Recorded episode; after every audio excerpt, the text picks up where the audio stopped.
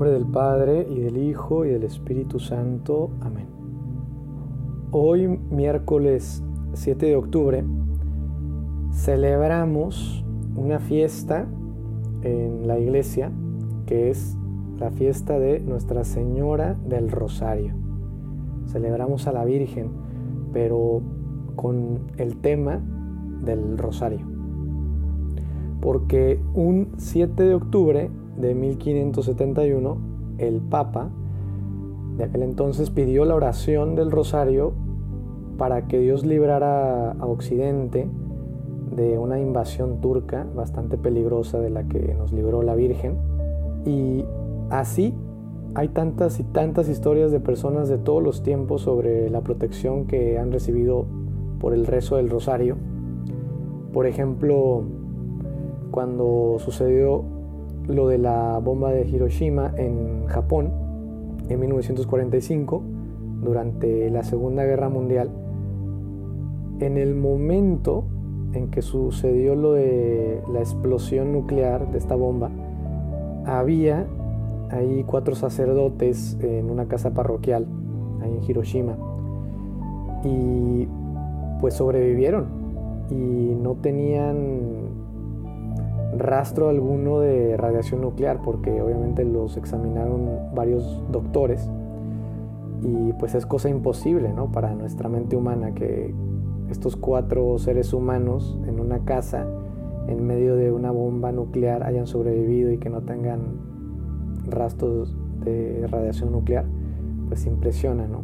de hecho uno de ellos el padre Schiffer escribió un libro que se llama El Rosario de Hiroshima, por si alguno lo quiere leer. Y más allá del origen de esta fiesta del Rosario y de las historias que podemos conocer sobre los milagros, lo importante hoy es honrar la oración del Rosario con sencillez, descubriendo que tiene un valor enorme. Hay tantos santos uno de ellos, San Pío de Petelchina, un gran santo del siglo XX, que si no lo conocen se lo recomiendo, que decía, el rosario es mi arma, refiriéndose al rosario como algo muy valioso contra todo aquello que nos separa de Dios nuestro Señor. Y sabemos, es una oración sencilla, valiosísima porque nos ayuda a conocer más a Jesús a lo largo de su vida.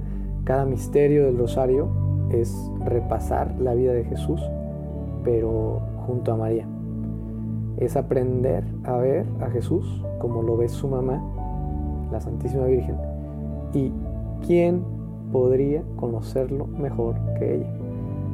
Pidamos a la Virgen que nos ayude a ver a Jesús como ella lo ve, a conocerlo más y amarlo como ella lo ama hacemos nuestra comunión espiritual.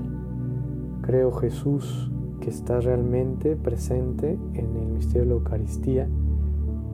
Busco amarte sobre todas las cosas y deseo ardientemente recibirte dentro de mi alma, pero como no puedo ahora sacramentalmente, al menos ven espiritualmente a mi corazón. En el nombre del Padre y del Hijo y del Espíritu Santo. Amén.